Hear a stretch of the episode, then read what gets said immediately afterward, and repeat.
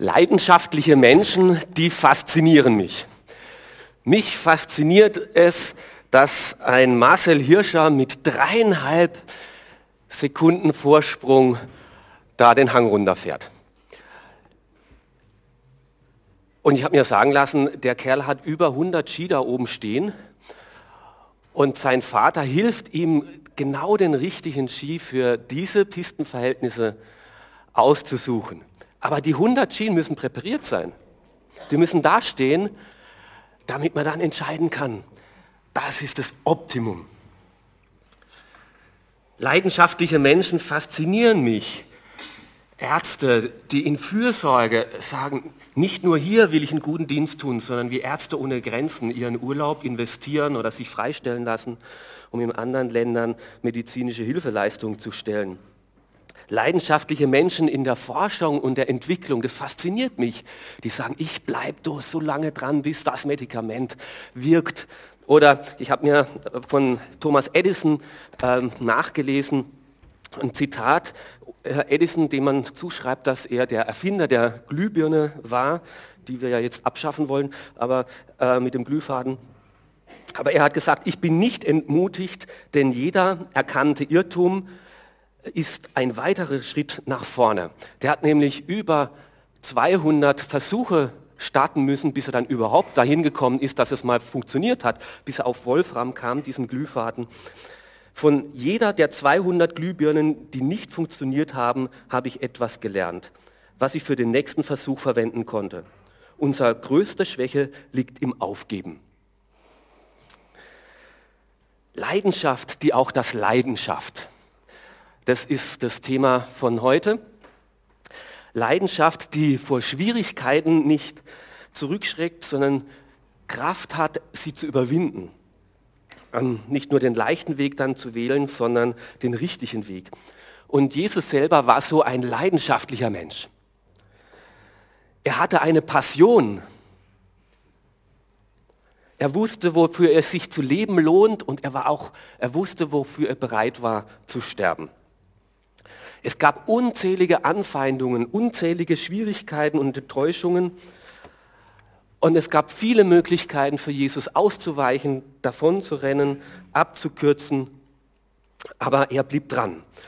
Und dieser Jesus wollte auch seinen Jüngern helfen, dass sie zu solchen leidenschaftlichen Menschen werden. Dass auch sie sich von Schwierigkeiten nicht zurückschrecken lassen, sondern dranbleiben, Widerstand leisten. Er wollte ihnen ein Vorbild sein, er hat ihnen Rat gegeben, er wollte sie ermutigen. Nur haben sie seine Worte leider nicht ernst genommen, beziehungsweise nicht ernst genug. Und davon lesen wir hier im Markus-Evangelium im Kapitel 14 in den Versen 32 bis 42. Ich möchte es vorlesen. Markus Kapitel 14 ab Vers 32. Jesus und seine Jünger kamen an eine Stelle am Ölberg, die Gethsemane heißt.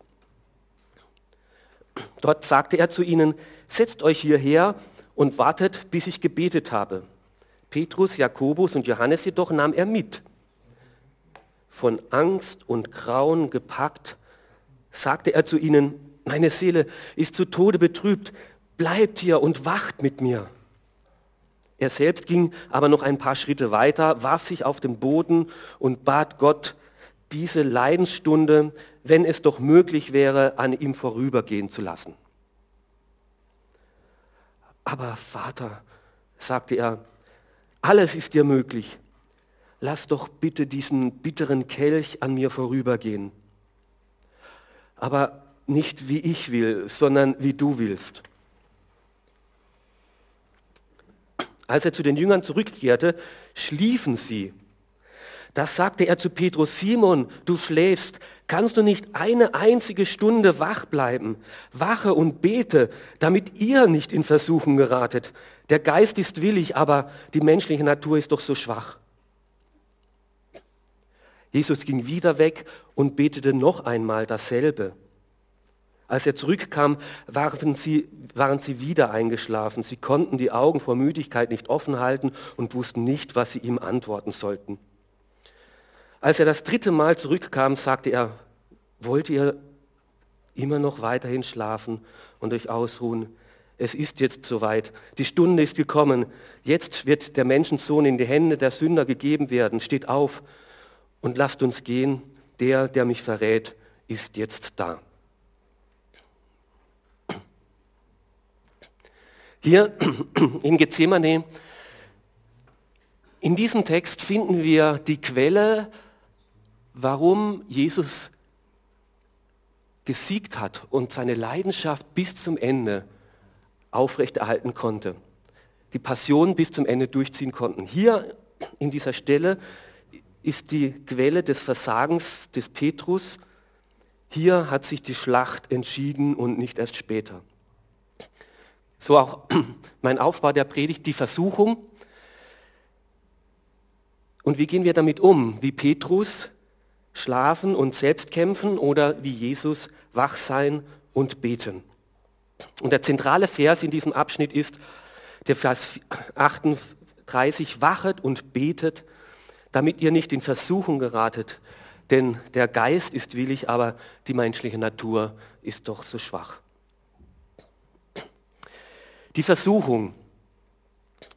Jesus war am Ende seiner Kraft. Und das haben wir hier gelesen. Er fing an, körperlich zu zittern vor Angst und Verzweiflung und zu verzagen.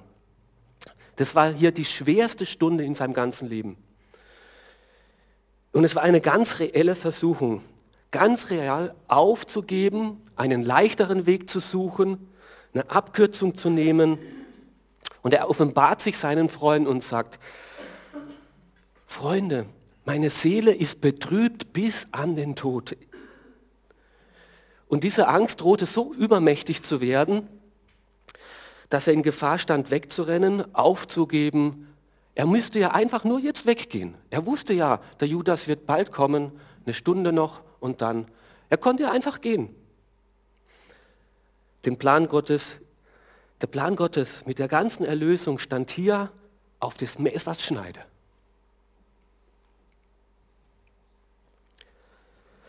Auch Jesus kennt Mutlosigkeit, Angst und Situationen, in denen ihm nur noch zum Weinen zumute war. Ich zerbreche beinahe unter dieser Last, hat er gesagt. Vater, warum? Warum ist das Leben so schwer? Warum machst du es mir nicht leichter? Warum greifst du denn hier nicht ein? Warum änderst du die Situation nicht? Es ist mir einfach zu viel, es ist mir zu schwer, ich schaffe es nicht mehr, ich halte es nicht mehr durch, ich stehe das nicht durch. Ich bin völlig am Sand, meine Seele ist betrübt bis zum Tod. Wenn ich das so lese, dann spüre ich etwas und dann weiß ich etwas von dem, dass Jesus auch unsere Schwierigkeiten, unsere Verzweiflungen, unsere Versuchungen kennt. Er hat sie selber durchlitten bis zum letzten. Ob es dann Probleme mit der Gesundheit sind, mit den Finanzen, mit den Spannungen in der Familie, Belastungen im Studium, Ungerechtigkeiten am Arbeitsplatz, wo auch immer wir das Gefühl haben, ich kann nicht mehr, ich will nicht mehr, es ist mir zu viel, ich schaff's nicht, ich bin völlig am Ende. Und dann ist da die Frage, wie gehen wir damit um, mit diesen Belastungssituationen? Wie überleben wir, ohne an Gott irre zu werden? Mit welcher Kraft schaffen wir da durchzukommen? Und da gibt es einmal diesen Weg von Petrus in diesen Krisensituationen, sich ausruhen, schlafen und selbst kämpfen. Erstmal für den Körper sorgen. Etwas Schlaf kann nicht schaden. Decke über den Kopf, es wird schon irgendwie vorbeigehen. Man kann es ja verstehen, ich kann es mir als gut verstehen. Der Tag war lang gewesen, sie haben viel erlebt, es war viel los gewesen und jetzt noch eine Gebetsnacht. Also Jesus, muss das jetzt wirklich sein? Können wir das nicht auch morgen tun, wenn wir ausgeschlafen sind? Ich habe ja schließlich normale Bedürfnisse. Mal ehrlich, wenn du und ich da dabei gewesen wären, hätten wir gesagt, ja klar, bleiben wir wach, Gebetsnacht, super, heute dran. Aber Jesus hatte die Jünger mehrmals gewarnt und hat gesagt, hey, es kommt wirklich drauf an. Ihr, ihr werdet alle an mir irre werden, hat er davor im Vers 27 gesagt. Ihr werdet euch von mir abwenden, weil sie werden mich, den Hirten, gefangen nehmen und ihr werdet alle davonlaufen. Und Petrus sagt, niemals. Was denkst denn du über uns? Auch wenn alle davon rennen würden, ich aber nicht. Und er war sich so sicher und er hat es auch ernst gemeint. Und daher hat ihn Jesus das zweite Mal gewarnt und gesagt, noch heute Nacht wirst du mich dreimal verleugnen. Petrus, undenkbar. Und wenn ich sterben müsste mit dir, ich werde dich nicht verleugnen. Und Jesus versucht es nochmal, Jesus vorzubere Petrus vorzubereiten auf die kommende Versuchung. Sagt, pass auf, sei wachsam und bete mit mir, damit du und ihr nicht in Versuchung geratet. Dein Fleisch, deine Natur, dein Wille ist zu schwach. Stärke deinen Geist. Jesus sah das Unheil schon kommen und er wollte Petrus helfen. Und er wollte nicht, dass seine Lebensgeschichte eine Versagergeschichte wird. Und er wollte ihn warnen. Und Petrus schlug diese Warnungen leicht für dich raus. Er hat die Chance buchstäblich verschlafen. Petrus war nicht wachsam. Er konnte sich nicht vorstellen, wie schnell eine Situation kommen kann, der er nicht mehr gewachsen ist mit seiner eigenen Kraft. Und er setzte auf seine eigene Kraft und nicht auf geistliche Kraft, auf geistliche Stärke. Er schlief, um den Körper zu stärken, und er betete nicht, um seinen Geist zu stärken. Und plötzlich, auf einmal, war aber alles anders. Und jetzt waren sie aber wirklich wach. Die Idylle war nämlich dahin, hatten keinen Sinn mehr für Sternenhimmel und in Olivenhain.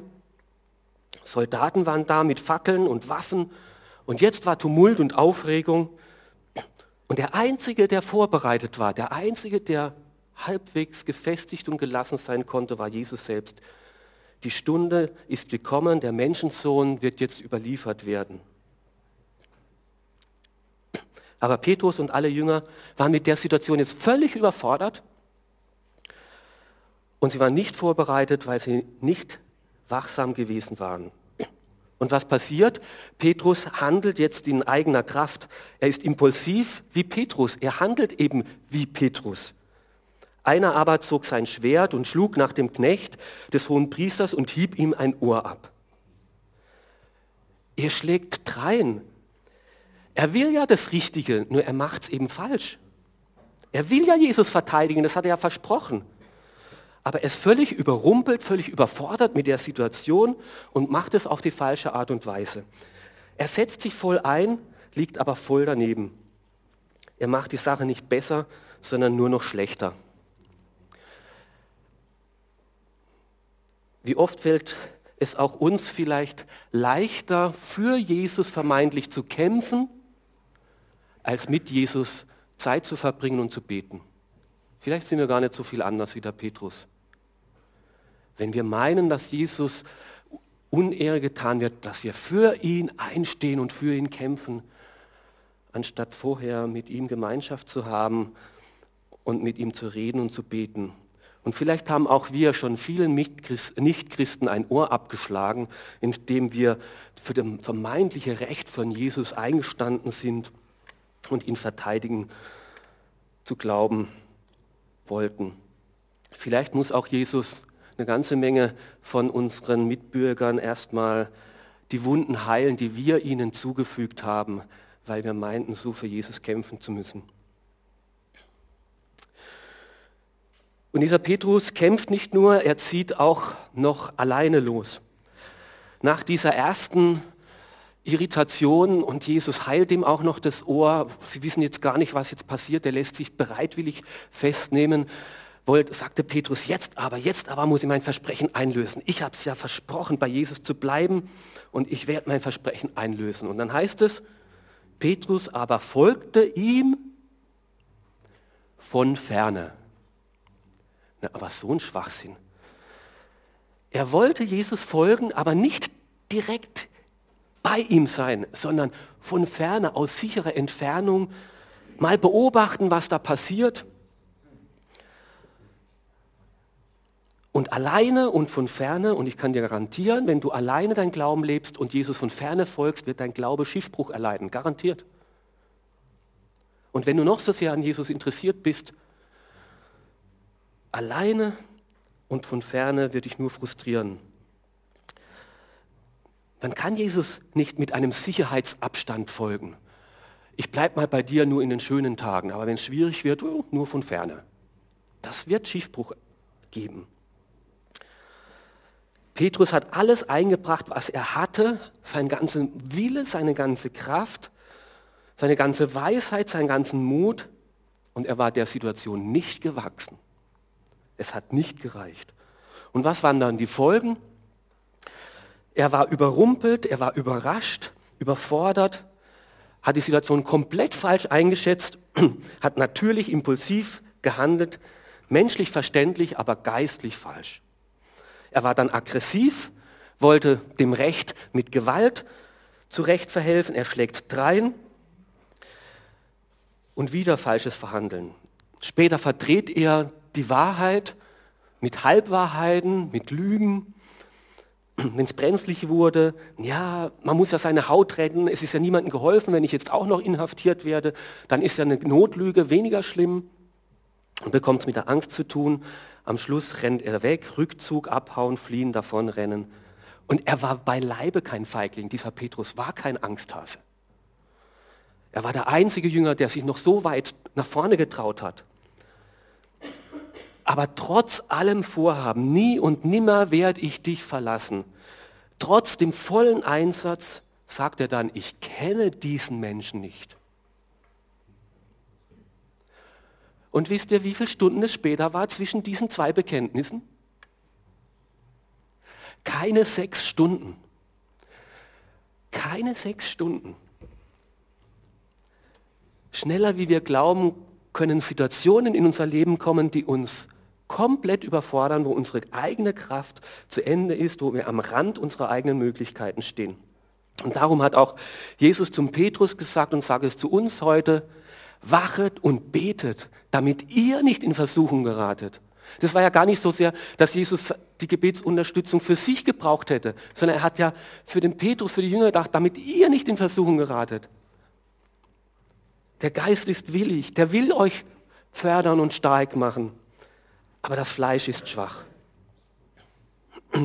Es gibt einen Weg, wie wir mit Versuchungen und mit schweren Situationen umgehen können. Wir müssen wachsam sein, durch Gebet unseren Geist stärken.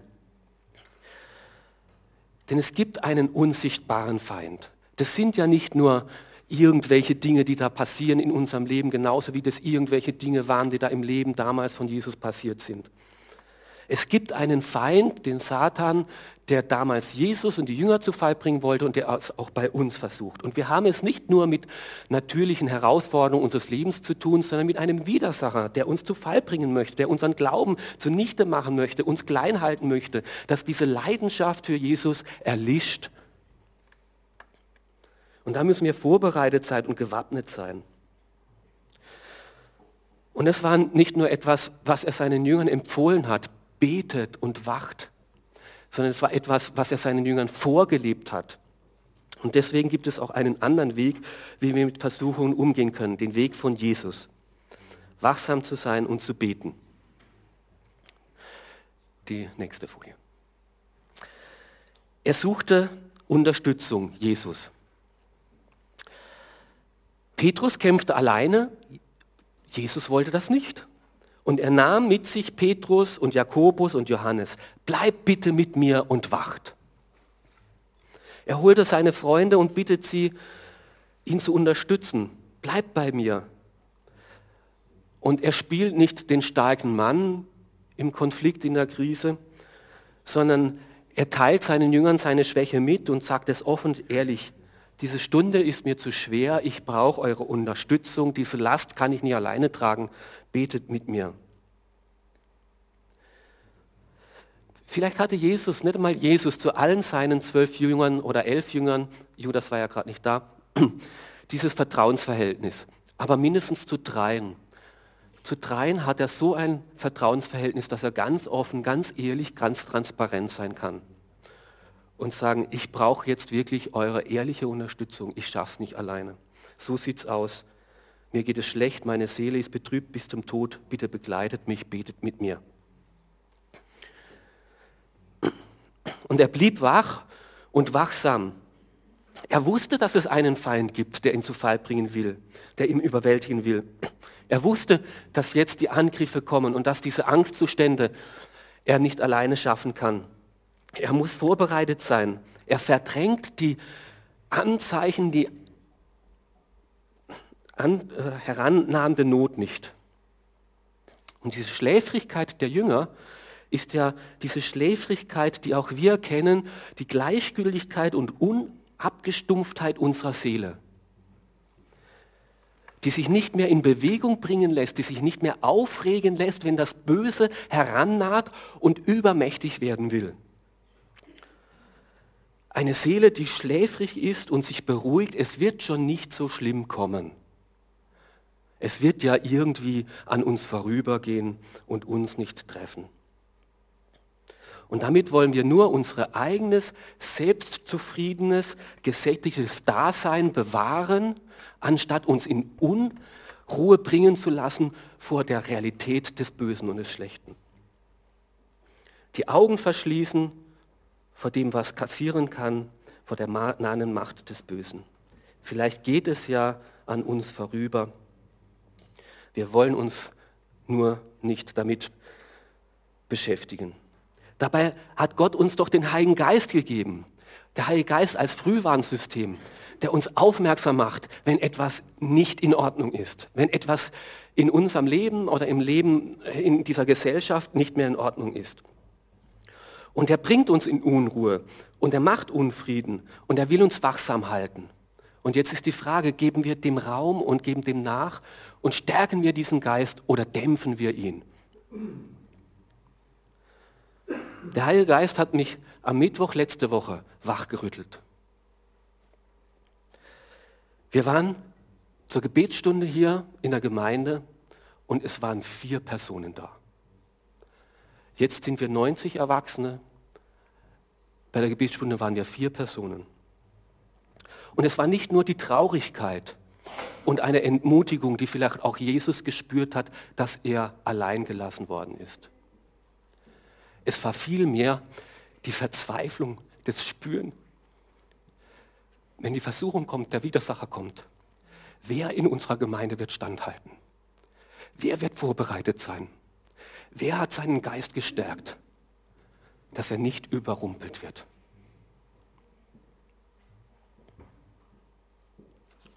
Wie leicht wird es das Böse haben, wenn es in unser Leben trifft, wenn wir nicht den Geist gestärkt haben, sondern nur mit unserer eigenen Kraft rechnen. Deswegen sagt ja Jesus zu seinen schläfrigen Jüngern und will sie beunruhigen. Meine Seele ist beunruhigt. Deswegen wache ich und kämpfe im Gebet. Und der Heilige Geist möchte auch unsere Seele immer wieder beunruhigen vor dem nahenden Bösen. Gerade die Stumpfheit unserer Seele, die die Realität des Bösen ausgrenzt, genau das gibt ja dem Bösen die Macht, dass es im Verborgenen sich ausbreiten kann und Raum gewinnt in dieser Welt. So kann es im Verborgenen schalten und walten, wie es will. Und darum müssen wir im Geist kämpfen und im Gebet kämpfen und unseren Geist stärken. Und Jesus hat sich also Unterstützung geholt. Er war wachsam, hat seine Seele nicht abgestumpft und er hat anhaltend gebetet. Petrus stärkte seinen Körper, Jesus stärkte seinen Geist. Er stärkte den inneren Menschen. Und dieser Geist ist willig, sagt er. Ihr habt den Heiligen Geist, ich habe den Heiligen Geist. Der will uns stark machen. Der ist ja da. Aber er braucht Nahrung, er braucht Unterstützung. Er braucht diese Gemeinschaft mit Gott, dem himmlischen Vater, damit auch in dein Leben Kraft kommt, damit auch in dein Leben Ausdauer kommt, die Angst zu überwinden.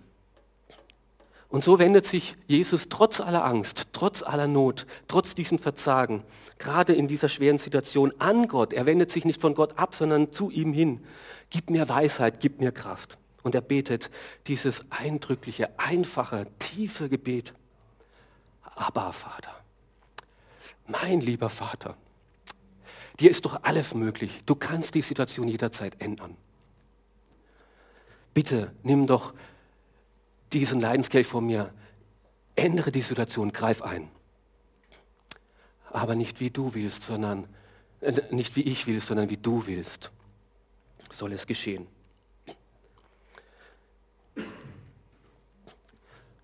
Und hat Gott jetzt dieses Gebet erhört? Was meint ihr? Hat jetzt Gott dieses Gebet erhört?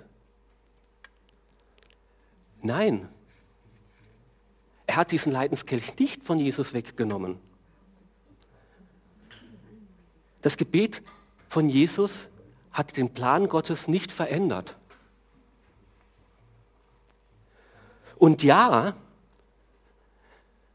er hat ihm die Kraft gegeben, den Weg zu gehen, weiterzugehen. Im Lukas-Evangelium lesen wir, dass er ihn einen Engel geschickt hat, der ihn gestärkt und getröstet hat. Und dieses Gebet hat vielleicht weniger Gott verändert, dass Gott seinen Plan verändert.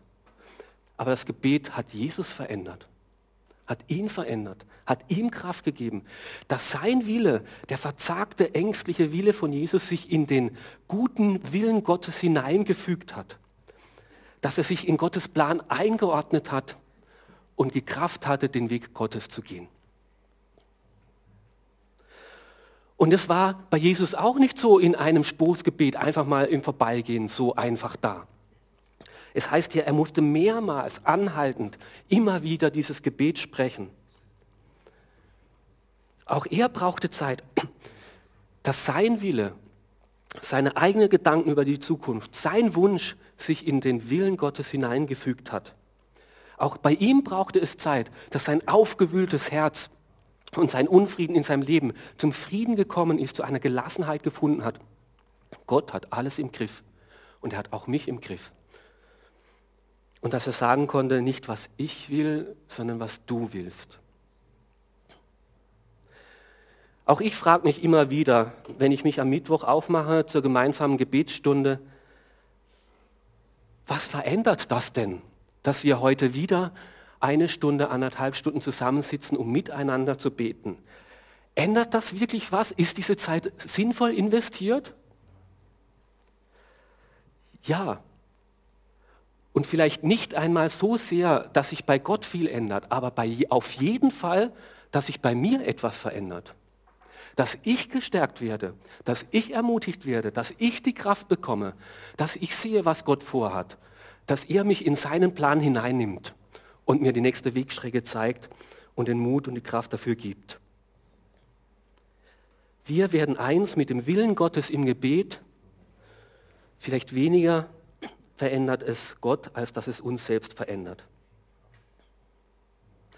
Und genau dadurch, in diesen Gebetsstunden, werden aus Versagensgeschichten Siegesgeschichten.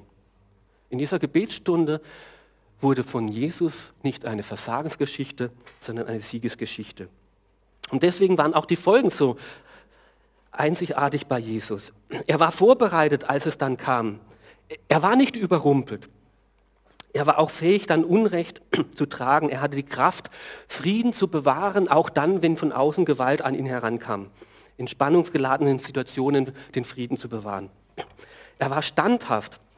Es kam jede Menge falsche Vorwürfe und er konnte inneren Frieden, innere Standhaftigkeit bewahren. Und er ist an der Wahrheit festgehalten. Auch wenn die Wahrheit ihm auf den Kopf gefallen ist, ihm zum Schlechten ausgelegt worden ist, er hat an der Wahrheit festgehalten. Und so können wir diese zwei Wege, wie wir mit Versuchungen umgehen, hier gegenübergestellt sehen. Ich brauche die Folie. Schwere Situationen Versuchungen der Weg von Petrus oder der Weg von Jesus? Wie unterschiedlich sind sie und wie unterschiedlich das Ergebnis? Und daher auch die Frage, was macht uns stark? Stell dir vor, Petrus hätte auf Jesus gehört und hätte mit ihm gewacht und gebetet. Wie anders hätte dieser Abend ausgehen können? für ihn. Oder nachtragischer die Vorstellung, stellt euch vor, Jesus hätte es gemacht wie Petrus. Er hätte geschlafen. Er wäre überrumpelt gewesen. Er hätte nicht standgehalten bis zum Ende. Deswegen die eindringliche Bitte von Jesus auch an uns heute. Wachet und betet, dass ihr, ihr nicht in Versuchen geratet. Der Geist ist willig, er will euch unterstützen und eure menschliche Natur ist zu schwach. Wie wir unseren Körper stärken können, das lesen wir in jeder Zeitschrift. Da gibt es an jeder Ecke ein Fitnessstudio. Und es ist gut, wenn wir es nutzen. Aber es ist ganz einfach, gesund essen, mehr Bewegung. Mehr braucht man eigentlich nicht zu wissen. Wenn man das macht, ist man schon ganz gut unterwegs. Aber wie stärken wir unseren Geist? Das ist die Herausforderung. Wie stärken wir unsere Seele? Und was ist da dein Weg? Jesus will nicht, dass wir ständig in Versuchung geraten und dann versagen. Er will uns stärken. Er will uns mitgeben, wie unser Leben eine Leidenschaft haben kann, wie auch Leidenschaft. Wie sein Leben eine Leidenschaft hatte, wie auch Leidenschaft. Und darum sagt er das auch uns heute. Seid wachsam. Unterschätzt die Versuchung nicht. Die lauert wirklich überall. Wie schnell ist Unfrieden in der Familie? Wie schnell bin ich dabei, unaufrichtig zu reden am Telefon? Wie schnell ist Unehrlichkeit am Arbeitsplatz? Wie schnell ist die Reinheit am Computer dahin? Und dieser Petrus mit dieser Erfahrung schreibt dann in seinem Petrusbrief im Kapitel 5, Vers 8, bleibt besonnen und wachsam, denn der Teufel euer Todfeind schleicht umher wie ein hungriger Löwe. Er wartet nur darauf, auf ein Opfer, das er verschlingen kann. Stark und fest im Glauben sollt ihr seinen Angriffen aber abwehren.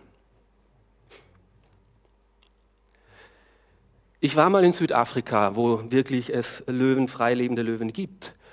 Solange der Löwe da liegt und ruhig schläft unterm Baum, ist relativ einfach, ist relativ kannst relativ nah ran, weil dann ist er satt. Wenn er brüllt, dann aber hab acht. Dann ist er nämlich hungrig. Und ihr sagt, hast du schon mal mit einem hungrigen Löwen gekämpft?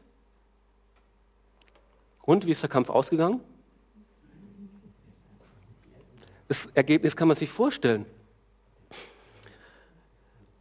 Und Petrus sagt hier, pass auf, wenn du mit eigener Kraft gegen einen hungrigen Löwen kämpfst, chancenlos. Bleib auf dem Posten. Du brauchst eine andere Ausrüstung, du brauchst eine geistliche Ausrüstung. Und glaub nicht, dass das nur zu Zeiten war, wo es Löwen gab, vielleicht auch. Ja. Ganz konkret hier bei uns. In der Zeit, wo ich hier diese Gemeinde kenne, weiß ich von mindestens 30 Personen, die der Satan überwältigt hat, die jahrelang hier gesessen sind, mitgesungen haben, mitgebetet haben, die Mitarbeiter waren, die Älteste waren vielleicht und die der Satan überwältigt hat und nicht mehr hier sind, nicht mehr an dem Platz sind, wo sie Gott haben möchte. Der Widersacher ist realer da, als wir es uns eingestehen möchten. Und Jesus möchte uns bewahren, dass unser Leben zu Fall kommt, sondern dass wir Kraft haben, Widerstand zu leisten. Und deswegen suchen wir uns Unterstützung. Deswegen beten wir auch nicht jeder nur allein zu Hause. Deswegen vernetzen wir uns, um gegenseitig uns zu stärken, auch im Gebet. Wir brauchen einander. Frodo hätte es nie allein geschafft. Ihr kennt den Film Herr der Ringe. Der brauchte Gefährten, die ihn stärken und unterstützen. Auch wir brauchen Gefährten. Deswegen bieten wir an, nach dem Gottesdienst mit jemandem zu beten, wenn du sagst, mir ist es zu viel, dann geh runter in den Gebetsraum, dort wird jemand sein, der mit dir für deine Anliegen betet. Deswegen haben wir auch diesen Mittwoch wieder eine Gebetsstunde, wo wir miteinander austauschen können, was uns wirklich beschäftigt. Und deswegen gibt es ein Gebets-SMS. Da kannst du an den Manuel Benjamin Leitner eine SMS schicken und an ausgewählte Personen, die verschwiegen sind und es versprochen haben, dass sie es nicht weiter sagen, die beten dann in der Stunde dafür. Deswegen gibt es Hauskreise, wo wir einander treffen und hoffentlich dort auch die Offenheit entsteht, wo man sagen kann, das ist wirklich eine Last, die mich wirklich beschäftigt und ich brauche eure Unterstützung.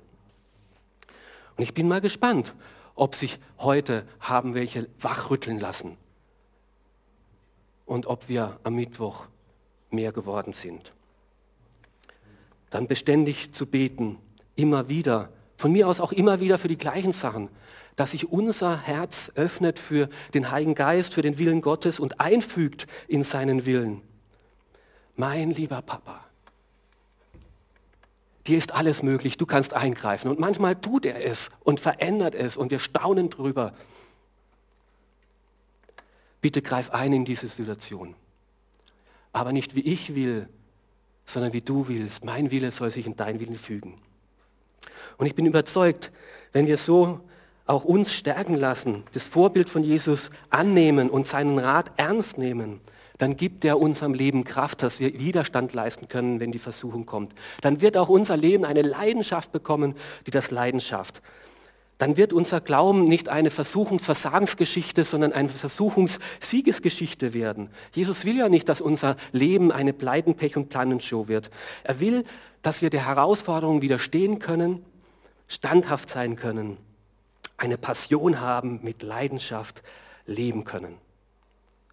Amen.